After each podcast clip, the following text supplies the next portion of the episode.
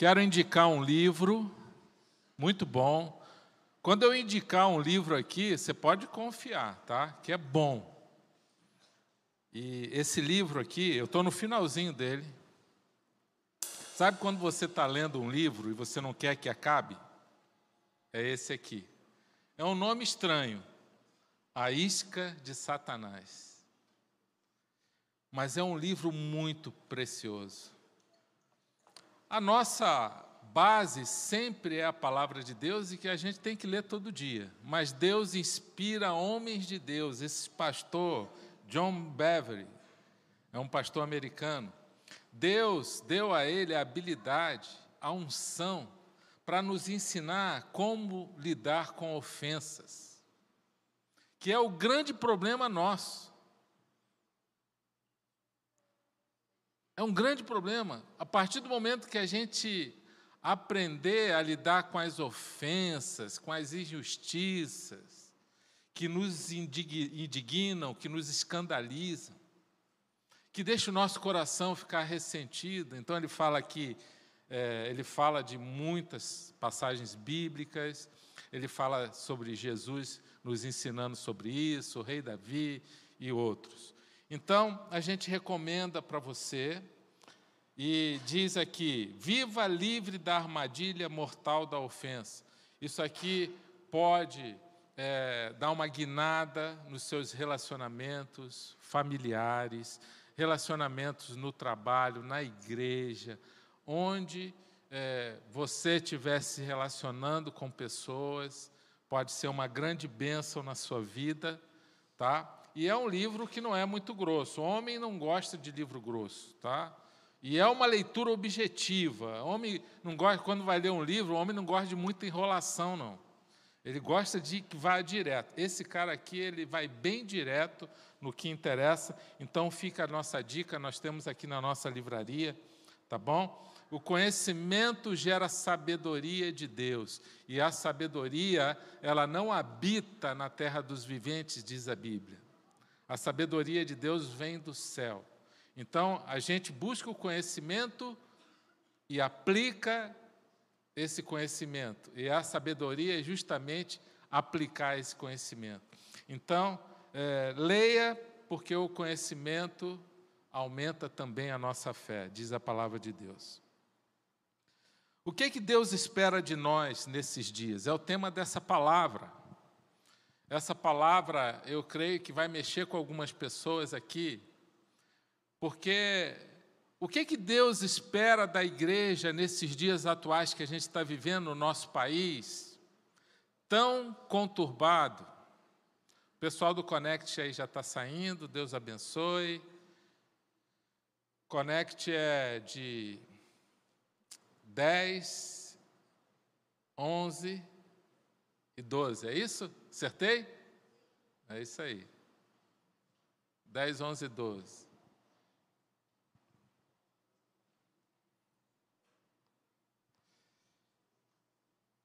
A igreja, quando eu falo igreja, é de forma genérica. É, muitos da igreja têm estado preocupados com esse novo governo, com e já percebendo algumas injustiças, coisas erradas acontecendo. E, e isso vai gerando uma ansiedade, uma preocupação, uma indignação. E desde que a maioria da igreja, vamos dizer assim, tinha um candidato e esse candidato não foi o candidato eleito, e isso gerou uma frustração grande na vida das pessoas. Então a gente tem visto pessoas deprimidas, pessoas que não conseguem dormir direito, pessoas tristes e pessoas ansiosas, com nível de ansiedade. Como é que vai ser aquela expectativa? Como é que vai ser o nosso país? É, e isso não tem feito, não tem sido bom para as pessoas, nem para a igreja. Inclusive eu, particularmente, eu estava indignado e em alguns momentos eu não estava conseguindo nem assistir mais um, um jornal, por, por, e principalmente quando o nosso presidente atual é, aparecia. e isso não estava me fazendo bem, e eu comecei a orar a Deus, falei, e falar com Deus, e percebendo alguns irmãos nossos, assim também, indignados, tristes, Deus, como é que a gente vai resolver isso? E, e, e eu também não quero estar com o meu coração ressentido, indignado, triste com a situação do nosso país, eu comecei a orar por isso, comecei a falar com Deus, comecei a buscar na palavra, e Deus foi me dando algumas revelações importantes, e é por isso que eu quero compartilhar com vocês isso, porque isso trouxe cura ao meu coração.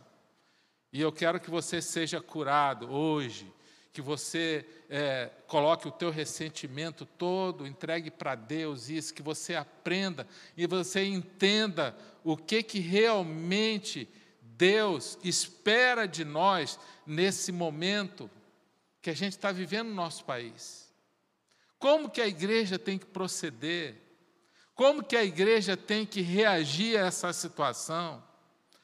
E, na prática, em muitos casos, não é o que nós temos visto na realidade.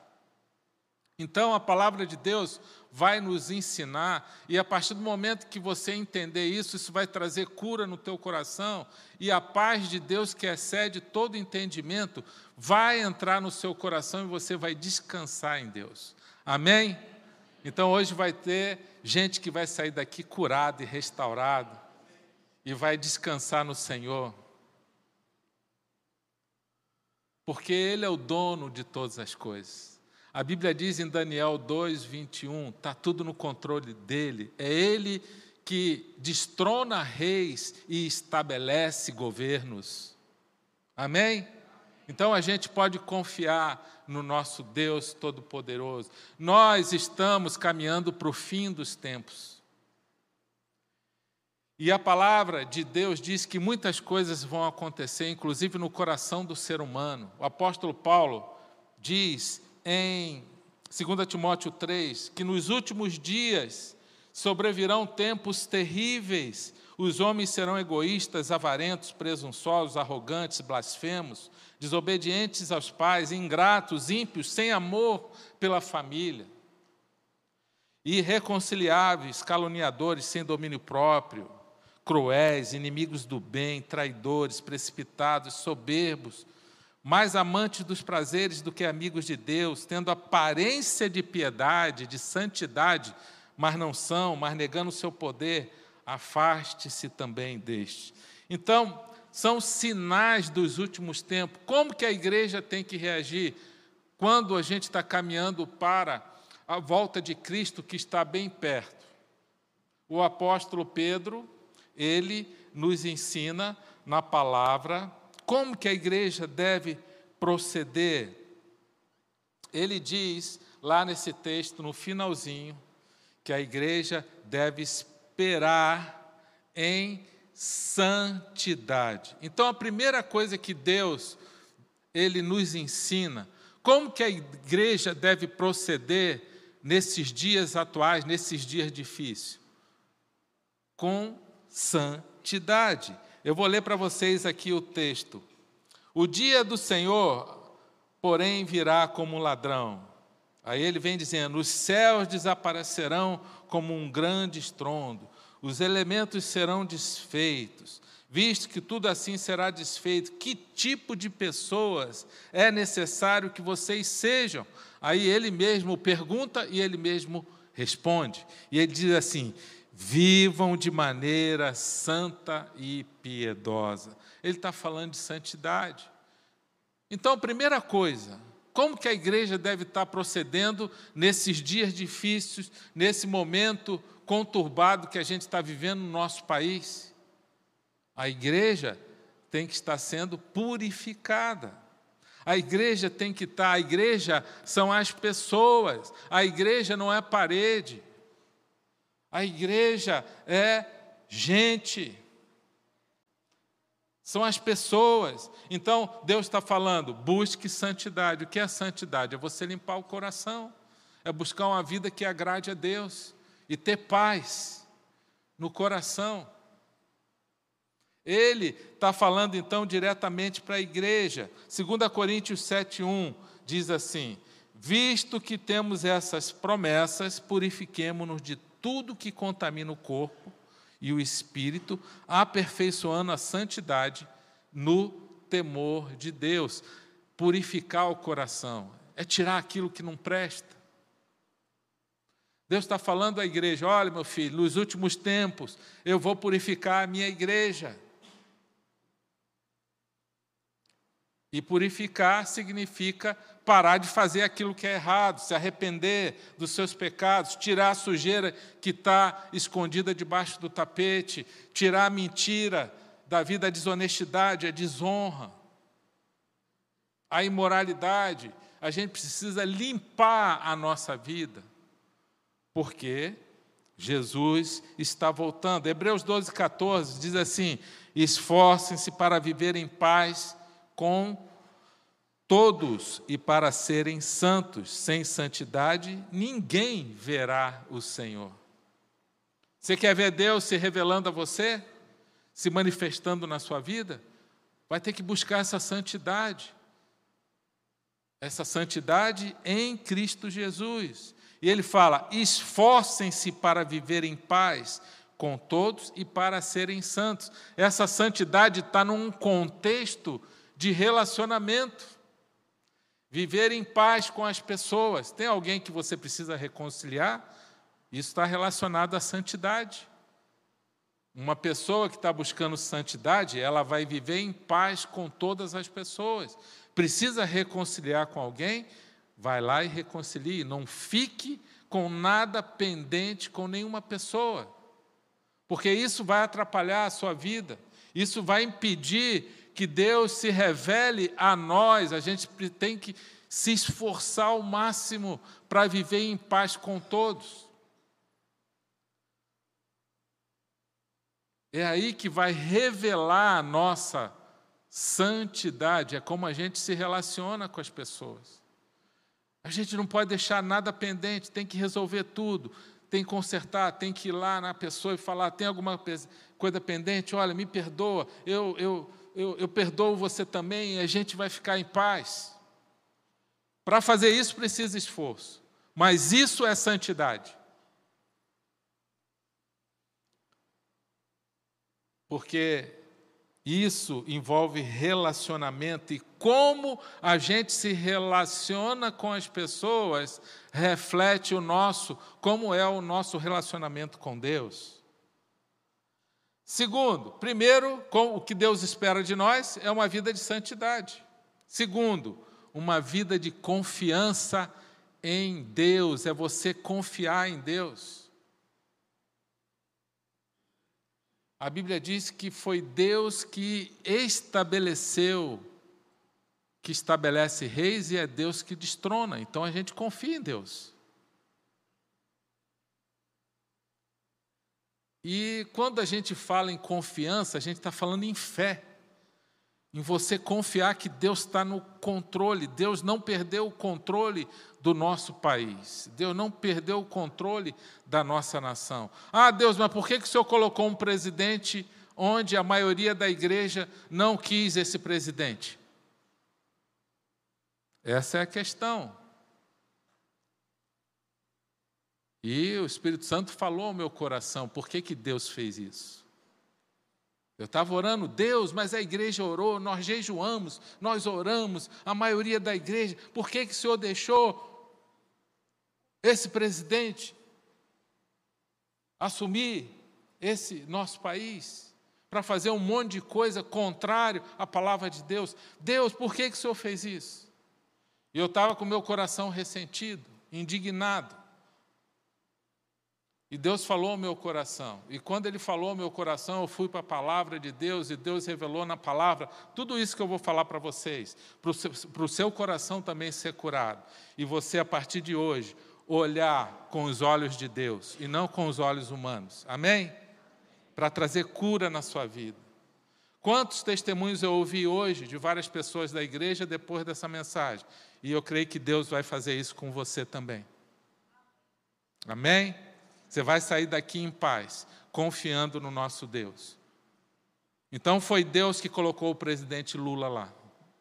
Lula lá, ainda fez, combinou, né? Aí você pergunta, mas será Deus? Sim, é Deus que estabelece governos e é Deus que destrona governos. O que a gente precisa agora? Confiar em Deus. Deus, o Senhor fez alguma coisa que a gente não estava querendo. Mas tem um motivo, e eu vou confiar no Senhor. Quando eu falo em confiança, em fé, eu sempre lembro dessa história que eu vou contar em Marcos 4, porque eu me coloco no lugar daqueles discípulos. Jesus fala assim para eles: Vamos atravessar o lago, vamos para o outro lado do lago. Coloca eles no barco e Jesus vai junto, mas no meio do lago vem uma tempestade e Jesus tinha ido dormir na popa do barco.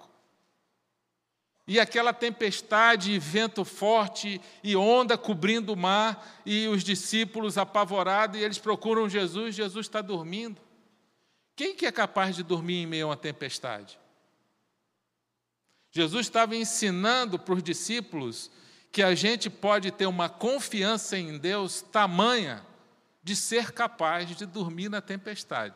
Mas eles, ao invés de ir lá imitar Jesus e dormir do lado de Jesus e deitar lá e falar, não, vou ficar igual Jesus aqui. O que é que eles fizeram? Ficaram desesperados, entraram em pânico e tentando tirar água do barco e tal, do jeito deles, mas eles foram lá acordar Jesus e falaram: Senhor, o Senhor não se importa com a gente. A gente está aqui num desespero, a gente vai morrer, o Senhor está dormindo. Jesus levantou, acalmou o vento, o mar, e eles ficaram impressionados com aquilo e, e falaram, declararam: Quem é esse que tem poder até para acalmar o mar e o vento? E Jesus falou com eles: Vocês ainda têm uma fé muito pequena. E com essa lição, Jesus ensina que, na verdade, Jesus queria fazer um teste com eles. Era um teste para ver como eles iriam reagir, para eles conhecerem a própria fé deles. Como era pequeno. Era um teste para ele. E eu creio que hoje, o presidente do nosso país, Deus colocou um presidente onde a maioria da igreja não concordou, mas foi Deus que colocou, não foi a maioria da igreja que escolheu, e Deus colocou para fazer um teste para a igreja, como que a igreja vai reagir agora diante disso. Será que a gente vai confiar em Deus ou a gente vai achar que Deus errou Deus se enganou e o diabo venceu, e o diabo é mais poderoso que Deus. Deus está olhando para a igreja agora, isso é que o Espírito Santo falou ao meu coração. O que que a igreja vai fazer? Como a igreja vai se comportar? Vai confiar em Deus ou vai querer resolver do seu jeito?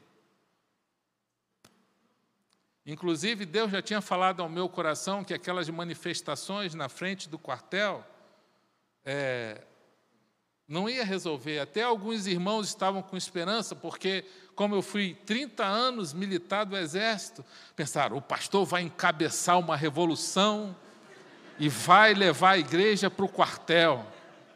Até o irmão perguntou, pastor, quando que nós vamos lá? Eu falei, meu irmão, não tenho direção de Deus para isso. O Espírito Santo está falando para mim que não é para fazer isso. Não quero te decepcionar, mas eu creio que isso não vai resolver.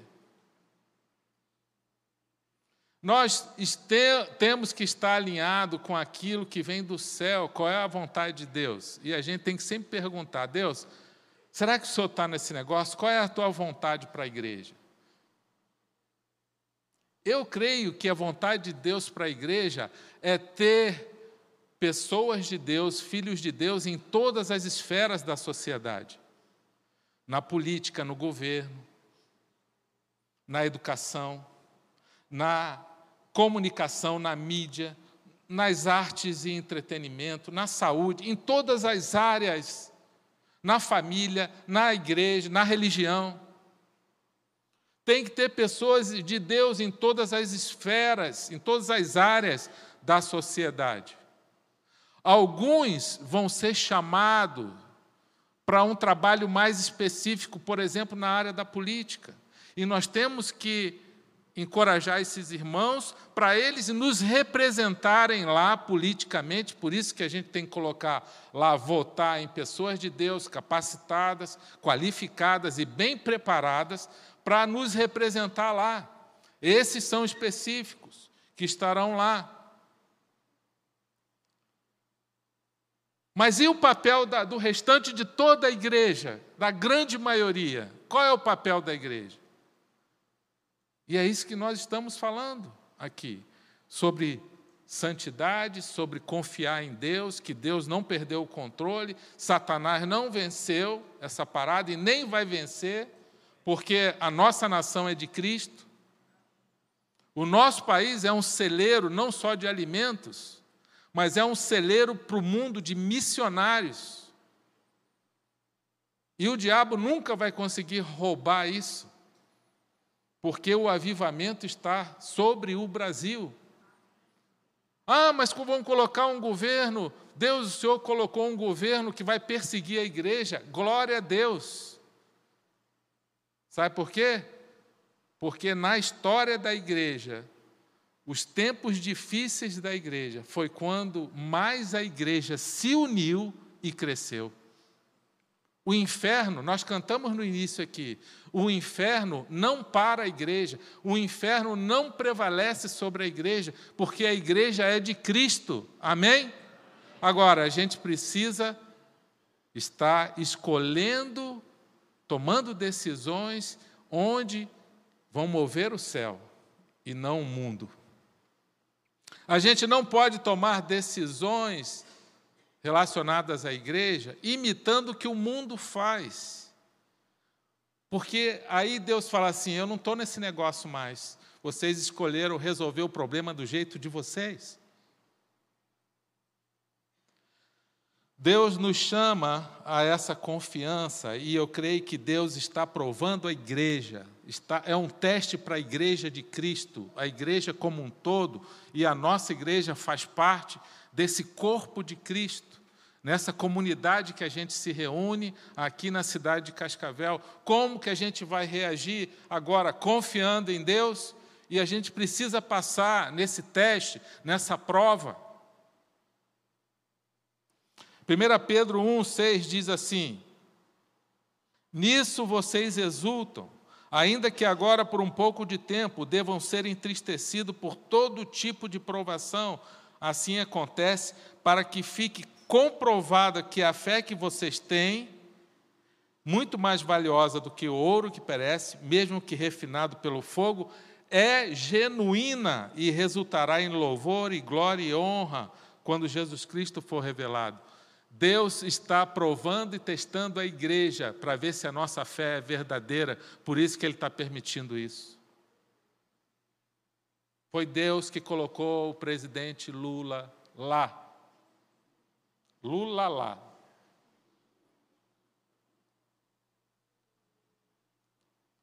Quando eu comecei a entender isso, Deus foi tirando toda a minha indignação, porque eu não quero ficar mal com Deus. Você quer ficar mal com Deus? Sim ou não? Se foi ele que estabeleceu a autoridade, você quer ficar mal com ele? Terceiro ponto. O que, que Deus espera da igreja? Honra, diga honra. Honrar quem não merece. Ele não merece. Ele não merece a minha honra. Ele não merece o meu respeito. Mas porque ele foi estabelecido por Deus agora eu tenho que honrar.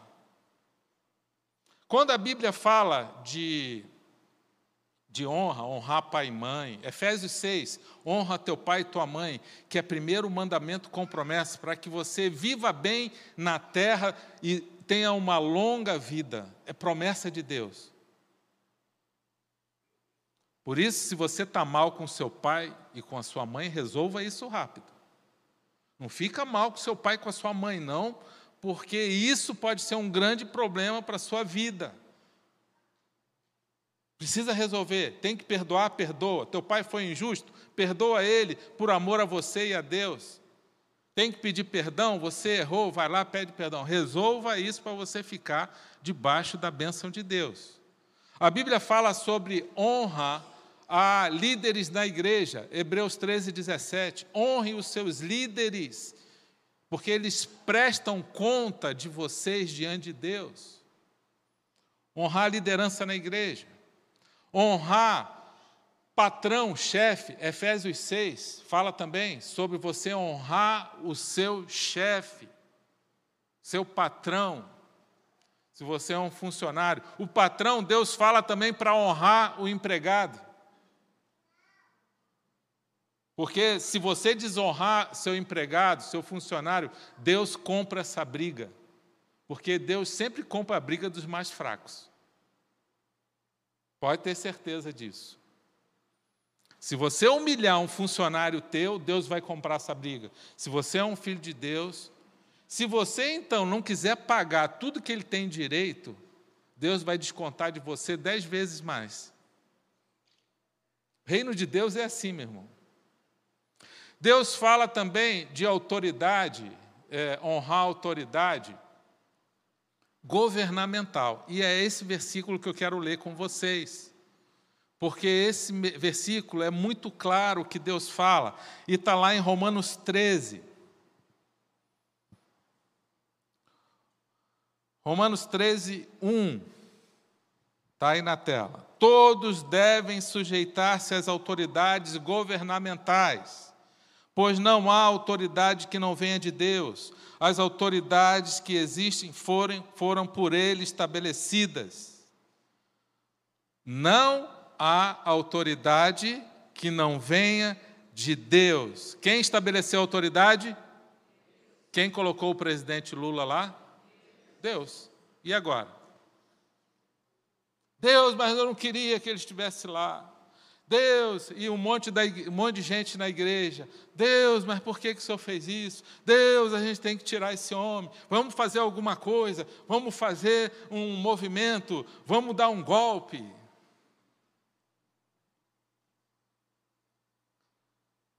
E é isso que Deus fala assim, viu? Mas vocês querem dar um golpe? Como assim? Foi Deus, foi eu que coloquei lá, vocês não vão conseguir. E muitas vezes a gente fica com esse pensamento humano que não vem do Senhor por causa da indignação. O texto diz ainda assim: portanto, aquele que se rebela contra a autoridade está se colocando contra o que Deus instituiu, e aqueles que assim procedem trazem condenação sobre si mesmo.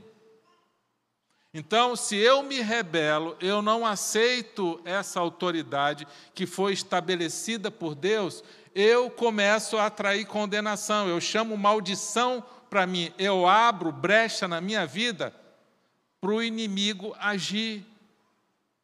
Porque eu estou indo contra o que Deus estabeleceu, porque a palavra diz que não há autoridade que não venha de Deus e que Ele que estabeleceu essa autoridade, mesmo eu não concordando, mesmo ele tomando decisões erradas, aqui não fala só se a autoridade for fiel a Deus, obediente, tomar várias decisões justas. Não fala isso. Eu queria que tivesse escrito isso aqui. Queria muito. Mas não está. Será que Deus esqueceu de colocar isso? Não, Deus não esqueceu.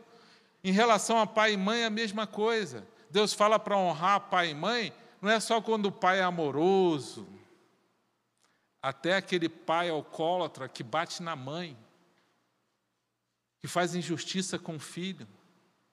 Deus fala para honrar, e entregar para Ele e confiar nele. Deus preza muito a autoridade em todas as esferas, porque a autoridade, ela vem com o papel de cumprir aquilo que Deus estabeleceu. Deus estabelece a autoridade para o bem, para abençoar, para pôr ordem, para fazer justiça. Mas aí o que, que vem o nosso pensamento? Deus, mas se essa autoridade está fazendo um monte de coisa errada, está fazendo injustiça, está cometendo até crimes, eu tenho que fazer alguma coisa. Espera aí, então eu quero ser mais do que Deus? Foi Deus que estabeleceu?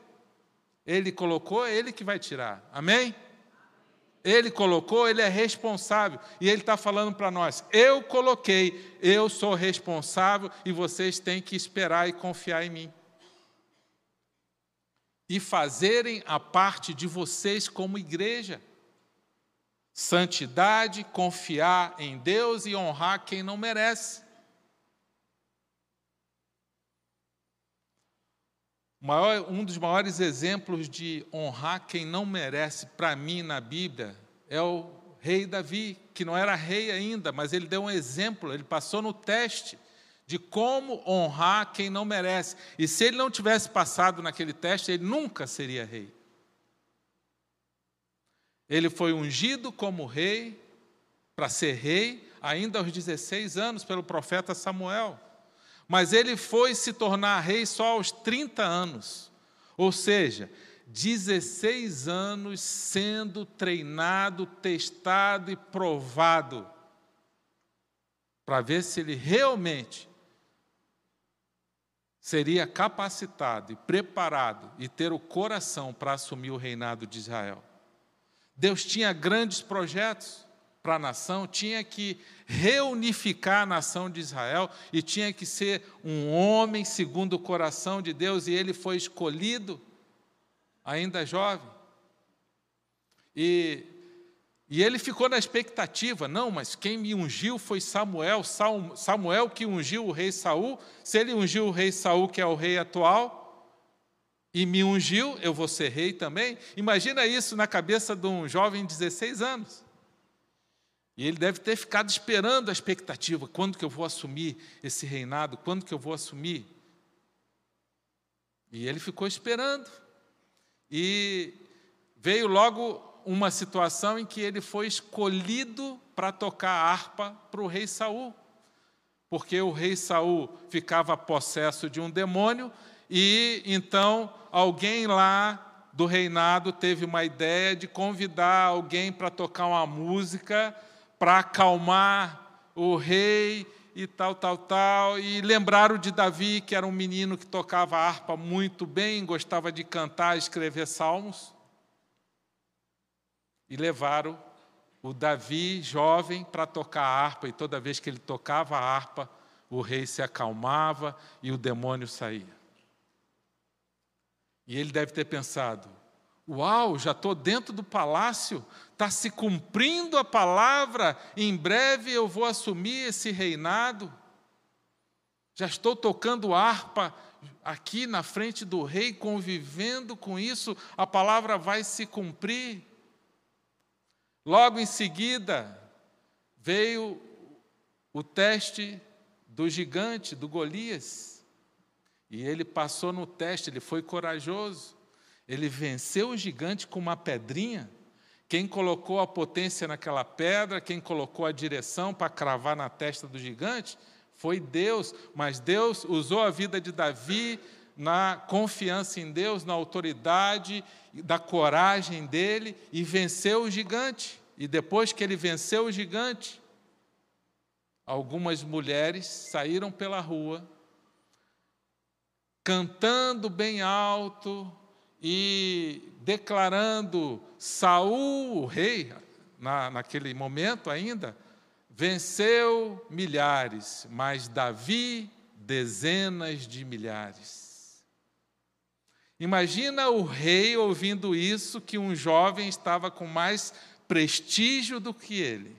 Um rei tolo, um rei sem temor a Deus, um rei orgulhoso. Isso não deu em coisa boa. E então, aquilo irritou profundamente Saul. E a partir dali, Saul jurou Davi de morte. No momento que ele estava tocando harpa, para ele como rei, ele pega a lança e joga na direção de Davi, Davi desvia, a lança crava na parede, por duas vezes aconteceu isso. e aquela perseguição se tornou implacável, ele teve que fugir para o deserto. E Saul saiu em perseguição a Davi no deserto para matar ele, com um exército de três mil homens perseguindo um homem. Para você entender como era a mente desse rei Saul. E no momento desse de perseguição, ele entra numa caverna, o rei Saul entra numa caverna para descansar, só que ele não sabia que lá no fundo da caverna estava Davi, com alguns homens que se aliaram a ele. E quando ele vê o rei Saul ali, até os outros homens falaram: "Não, você precisa resolver isso, vai lá, aproveita a oportunidade", porque Saul estava indefeso, descansando. E ele falou: "Não. Ai de mim se eu tocar no ungido do Senhor". E ele foi lá, só cortou um pedaço da capa de Davi foi quietinho lá e cortou um pedaço da capa, e depois, na oportunidade seguinte, ele mostrou para o rei: Olha, Deus te entregou na minha mão hoje, mas eu não fiz nada contigo. Eu só trouxe um pedaço da sua capa para mostrar que eu estive aí do seu lado e não fiz nada contra você, embora o rei, o Senhor, queira me matar sem motivo nenhum. Davi honra aquele rei, mesmo sendo jurado de morte. Ele saiu dali daquela caverna, foi embora, fugiu para outra cidade e o rei Saul atrás dele em perseguição. E ele vai para uma outra cidade chamada Nob. Essa cidade tinham vários sacerdotes lá e que acolhem Davi. Inclusive nessa cidade estava a espada de Golias, que ele entrega a espada, os sacerdotes entregam a espada para Davi e o rei Saul chega lá com o exército dele e pediram informações sobre Davi. E eles não deram informações. E, e eles começaram a perguntar a várias famílias e ninguém entregou onde estava Davi. E sabe o que, que Saul fez? Matou 85 sacerdotes, homens inocentes, e várias famílias que se negaram a dizer onde estava Davi. E Davi então fugiu daquele lugar e o exército atrás, e no momento em que o exército de Saul está no, acampado num vale, e eles chegam à noite, eles vão dormir, e Deus, diz a Bíblia, que Deus colocou um sono profundo naquele exército. Todo, desde o rei até o último soldado. E Davi vai até aquele local, todo o exército dormindo. E ele chega na tenda do rei Saul, o rei dormindo, e o escudeiro dele pede permissão a Davi: Davi, deixa eu matar esse homem. Deixa eu matar, o nome dele é Abisai. Deixa eu matar esse homem. Esse homem matou 85 sacerdotes inocentes, homens de Deus, matou várias famílias. Deixa eu acabar com a vida dele. Ele já tentou te matar várias vezes, e se a gente não matar ele, ele vai nos matar. Sabe o que, que Davi respondeu? Tudo isso devia estar falando baixinho ali para não acordar. E ele falou: Ai de mim, se eu levantar a minha mão contra uma autoridade que Deus estabeleceu. E ele então pegou a lança de Saul, pegou a jarra de água, isso todo o exército dormindo. E ele foi, no dia seguinte, ele foi para um monte e ele falou a todo o exército que estava lá: Vocês não cuidaram do rei de vocês. A gente está falando de um jovem, mas que já tinha um coração, um coração temente a Deus, era um jovem, um homem com coração, era um homem segundo o coração de Deus. E ele fala: Olha, eu não vou fazer nada contra o rei, porque quem vai resolver a vingança é do Senhor. E ai de mim, se eu tocar naquele que foi ungido pelo Senhor. Isso falou muito ao meu coração, porque ali Davi estava honrando quem não merecia ser honrado, trazendo essa lição para os nossos dias hoje. Esse homem não merece estar lá. Ele não tem caráter para estar lá. Ele cometeu vários crimes. Ele foi injusto. Mas Deus colocou ele lá. Da mesma forma que colocou Saul. Agora, o que, que a gente tem que fazer como igreja? Honrar a autoridade estabelecida por Deus. Tem gente que vai pensar assim: esse pastor ficou louco, ficou doido. Ou então ele agora é de esquerda. Eu quero dizer para você que eu não sou de direita nem de esquerda. Ah, então você é do centrão. Também não, eu sou do alto, eu sou de Cristo, amém? Você é de Cristo? Diga assim: eu sou de Cristo. Pronto. A igreja de Cristo não é deste mundo, nós somos embaixadores aqui. Um embaixador está só, tá só de passagem. A nossa cidade é celestial, nós somos cidadãos do céu, porque agora Cristo mora em nós, é o Espírito de Deus que mora em nós. Nós não somos deste mundo. Você está entendendo agora? Como que a igreja tem que responder a essa situação de indignidade que a gente vive, de se sentir indigno, frustrado, decepcionado, de confiança em Deus, como Davi teve. Davi pensava assim: Deus estabeleceu, é Deus que vai tirar. É um teste para mim, era um teste para Davi. Deus estava testando a fidelidade de Davi, Deus estava testando a honra de Davi, se Davi ia obedecer a Deus ou ia cair na conversa dos amigos dele, do mundo dele, que queria tirar a vida de Saul. Já tem gente orando até para o presidente morrer? Não, ele já teve um câncer, quem sabe? Se câncer volta.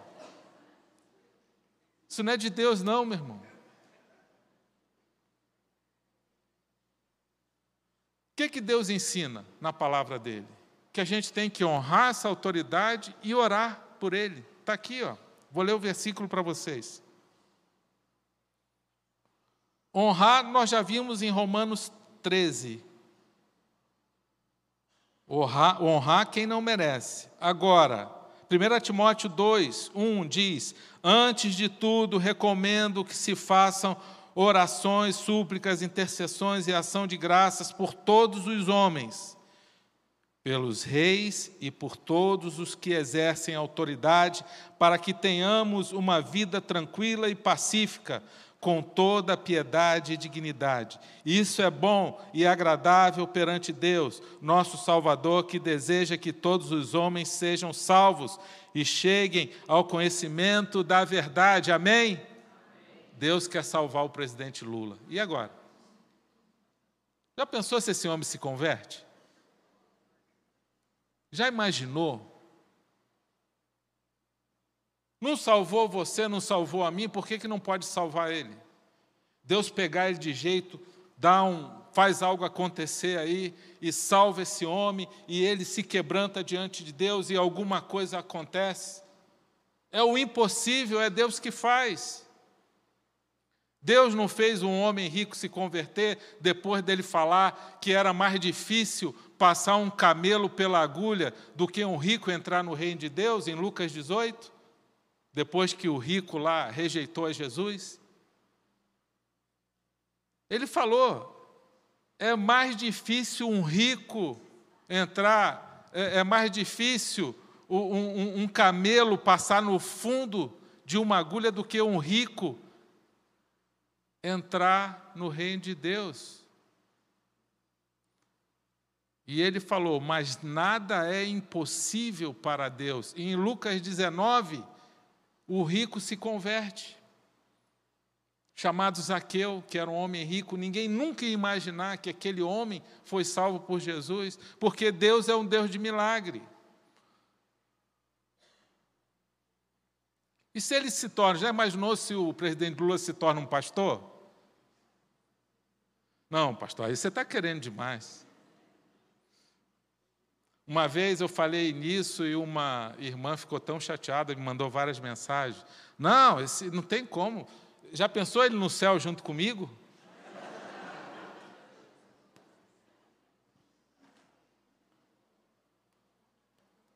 A Bíblia não fala para a gente orar por todos, pelos governantes, porque Deus quer salvar todos? Por que, que a gente não quer salvar todos, se Deus quer? Você quer salvar todos? Tem que pregar o Evangelho para todos, até por aqueles que a gente acha que não merece, que na verdade a gente queria ver eles sofrendo. Mas Deus nos ensina diferente. E agora? Quem que a gente vai seguir? Quem que a gente vai obedecer? A Deus que ensina a verdade, que nos ama, que nos alcançou? Ou seguir um coração que só pode ser salvo aquele que a gente gosta que a gente acha que merece? É isso que a palavra de Deus nos ensina. Então Deus quer trazer cura sobre a igreja. É um teste para a igreja. Como que a igreja vai se comportar diante disso que a gente está vivendo, porque é Deus que estabelece a autoridade, não é o ser humano. Tem gente que pensa que foram os votos das pessoas. Não foram, foram Deus que mexeu nisso tudo para fazer com que pessoas votassem. Num homem onde a maioria da igreja não gostaria que ele fosse presidente, mas foi Deus que colocou. E agora, como que a gente vai reagir diante disso? Com honra e com amor. Por isso que o quarto ponto, primeiro é pureza no coração. Segundo, confiança em Deus. Terceiro, honrar honra, honrar quem não merece. E quarto, o amor na igreja de Cristo. Amar as almas perdidas, o amor entre nós. Deus vai ver como que está o amor na igreja. Como que está o amor? Vamos ler o que, que Jesus fala sobre isso, sobre esse amor. Ele diz em João 13,34: Um novo mandamento lhes dou: amem-se uns aos outros como eu os amei. Vocês devem amar-se uns aos outros. Com isso, todos saberão que vocês são meus discípulos, se vocês se amarem uns aos outros. Por que, que é novo mandamento? Porque é para amar como Jesus amou. O antigo mandamento é amar como você se ama amar como a si mesmo. O novo mandamento é amar como Jesus amou. Como que Jesus amou? Como que Jesus amou? Mesmo sem a gente merecer, ele foi para a cruz. É um amor sacrificial, incondicional. Ele fala agora: ame aqueles que não merecem amor. Amar pessoas difíceis, amar quem não é legal, amar quem te contraria. Esse é o nosso desafio como igreja. E ele diz aqui, olha o que, que Jesus diz.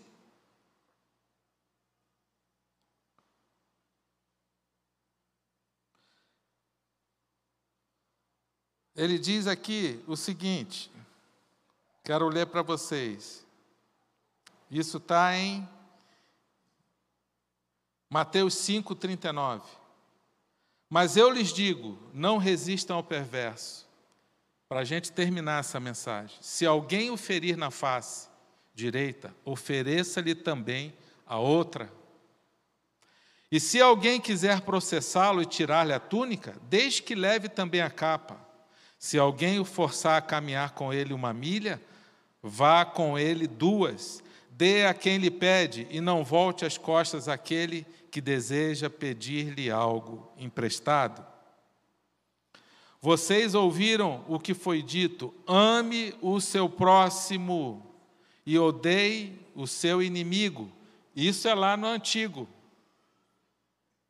Isso é o que foi dito no, no Antigo Testamento.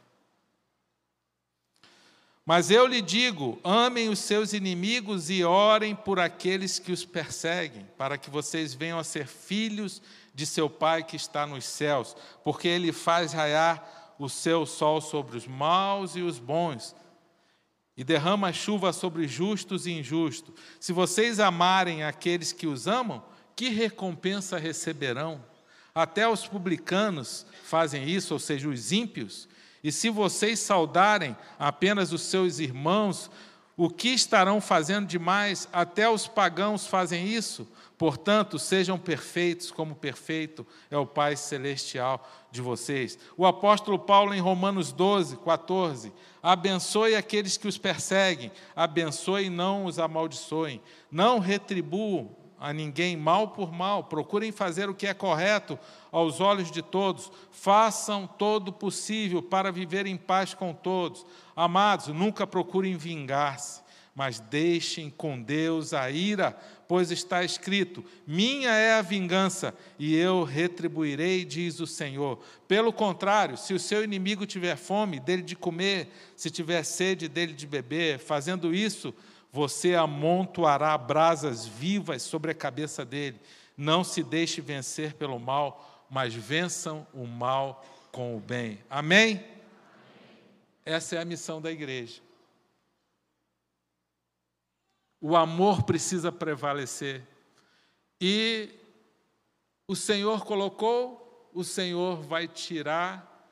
Agora, pode demorar a tirar, dependendo de como a igreja se comportar. É como o povo de Deus no deserto, que saiu do Egito para ir para Canaã e podia fazer aquela viagem em 40 dias e levou 40 anos, porque o povo foi rebelde, o povo foi ingrato, o povo foi murmurador e ficaram lá no deserto 40 anos, morreu um monte de gente lá. Se a gente quer que Deus estabeleça um novo governo, onde vai ser baseado em princípios do reino de Deus, então a gente precisa se comportar como uma igreja que segue princípios do reino de Deus, senão está arriscado quatro anos se transformar em 40. E eu não quero isso. Você quer isso? Sim ou não? Eu não quero isso. Ninguém quer isso, porque a gente quer ver homens de Deus governando a nossa nação, porque Provérbios 29, 2 fala: quando o justo governa, o povo se alegra, mas quando o ímpio governa, o povo geme. São princípios do reino de Deus, então a gente quer ver homens de Deus governando, mas será que Deus vai responder à oração da igreja? Será que a igreja vai passar no teste ou a igreja vai querer resolver tudo do seu jeito? com as suas próprias forças? Qual é a sua escolha? A gente vai precisar do amor de Jesus para a gente agir como a igreja de Jesus. Amém? Vamos ficar de pé. Essa mensagem, quando Deus trouxe ao meu coração, ela me trouxe uma paz muito grande. E eu quero que você receba hoje essa mesma paz que você possa confiar em Deus, que você venha fazer a sua parte, buscar essa santidade no teu coração, que você venha confiar no nosso Pai e entender que a honra é independente do mérito. Honrar a autoridade é algo estabelecido por Deus. E a herança, ela só vem com a honra. Nós queremos receber essa honra de Deus como igreja, essa herança. Então nós honramos para depois ser honrados. Porque Deus já mostrou a honra dele na cruz por nós, ele já mostrou o amor de Deus por nós. Davi honrou a Deus, demonstrou o quanto ele ama, o quanto ele honra a Deus, honrou a Deus a partir do momento que ele honrou aquela autoridade estabelecida por Deus, que não merecia nada, não merecia nenhuma honra, nenhuma consideração, era um assassino, um criminoso. E sabe o que, que Deus fez? Deus honrou Davi. O tempo todo na Bíblia ele é citado como homem segundo o coração de Deus, além de receber o trono de Israel, que ele é referenciado até hoje em Israel como o maior rei de Israel. Além dele receber o trono e ser um homem segundo o coração de Deus, Deus honrou ele e Jesus é considerado filho de Davi. Jesus tem esse título, filho de Davi. É uma honra a Davi, para lembrar que Jesus veio da descendência de Davi. Davi, ele foi honrado não é porque ele escrevia salmos bonitos, ou porque ele teve coragem de derrotar um gigante. É por causa desse coração temente a Deus, a gente não pode olhar as coisas que acontecem com os olhos do mundo. Quando eu comecei a olhar tudo que estava acontecendo, eu comecei a ficar ansioso, frustrado, indignado. Começou a entrar uma indignação no meu coração, um ressentimento. E pensando até, Deus, como o Senhor foi permitir isso? Mas Deus falou ao meu coração: calma, meu filho, confia em mim, Sou eu que estabeleço e destrono reis. Isso é um teste para a igreja. E eu falei, Deus, nós queremos ser aprovados. Você quer ser aprovado? Você quer ser aprovado por Deus? Nós queremos, Pai, ser aprovados. Enche a nossa vida com teu amor. Para a gente amar como Deus nos amou, a gente precisa receber o amor dele no nosso coração a gente precisa receber o amor de Jesus, senão a gente não consegue amar como Jesus amou, a gente vai ser tendencioso a amar por mérito. Você merece amor, então eu vou te amar. Você merece honra, então eu vou te honrar. Mas Deus não é assim. Deus quer trazer cura hoje, aqui nesta noite. Vamos louvar o Senhor. Depois eu quero orar por você.